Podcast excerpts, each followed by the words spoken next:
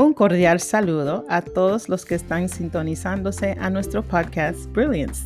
Les habla su amiga y hermana la capellana Liz Aristi de Redemption Tree International, donde estamos transformando al mundo un individuo a la vez.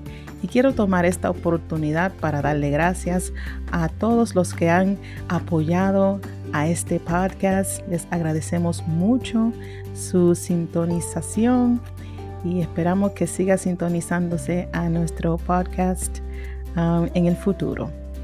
Y aquí nos encontramos de nuevo.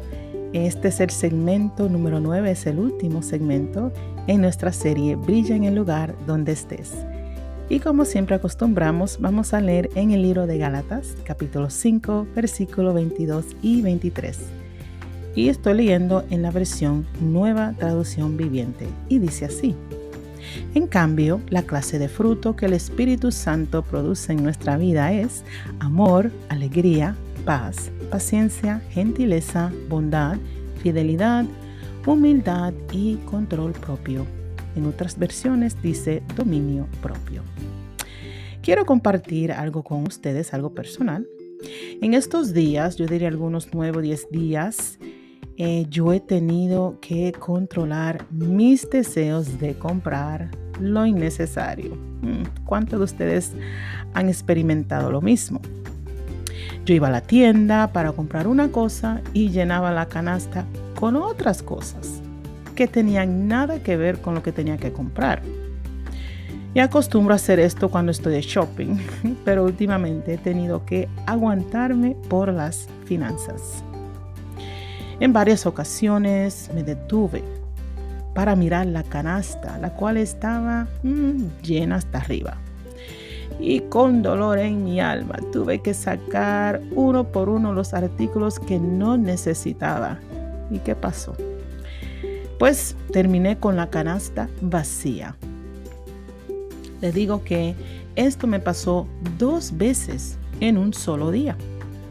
Lo bueno es que pude comprar lo que necesitaba sin haber gastado dinero innecesariamente.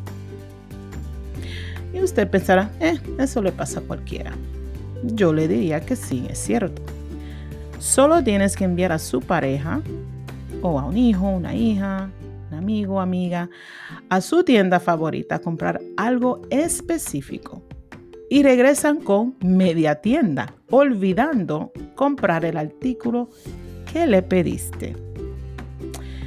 ¿Por qué les traigo este ejemplo? Bueno, como pueden ver es fácil perder el control propio, sea en la tienda o en su vehículo cuando alguien se le atraviesa por delante. Oh, en el trabajo cuando un compañero le sale con una grosería o cuando quieres cambiar la dieta, pero no puedes dejar de comer, mm, ponle nombre. A mí me encanta el pan.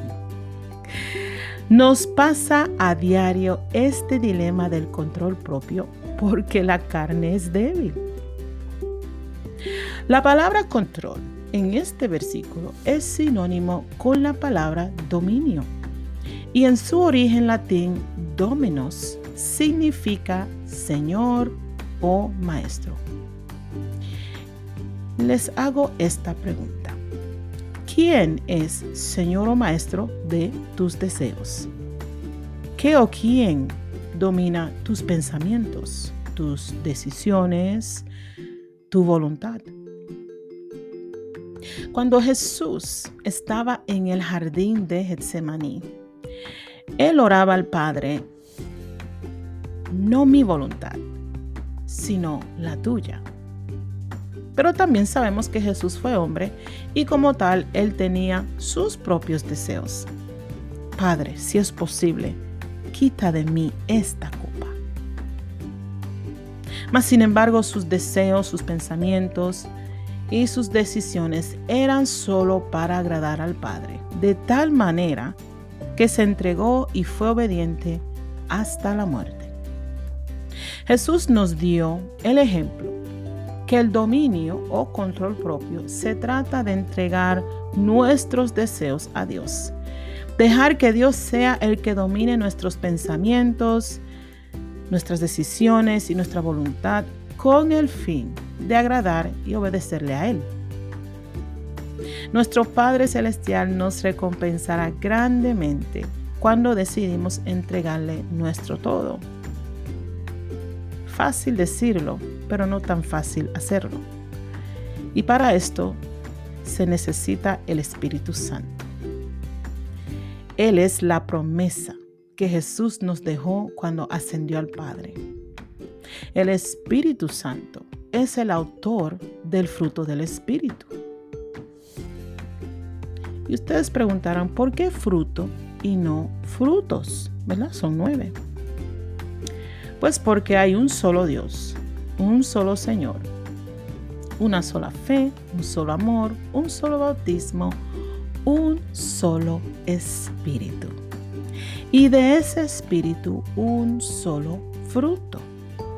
Y este fruto produce la característica o la virtud, podemos decir, llamada control propio. Y claro, las otras demás ocho características de las cuales hemos hablado en esta serie. La llenura del Espíritu Santo nos ayuda a caminar conforme al Espíritu. O sea, estar llenos del Espíritu Santo. Nos ayuda a caminar conforme al Espíritu, producir el fruto del Espíritu y brillar desde adentro hacia afuera.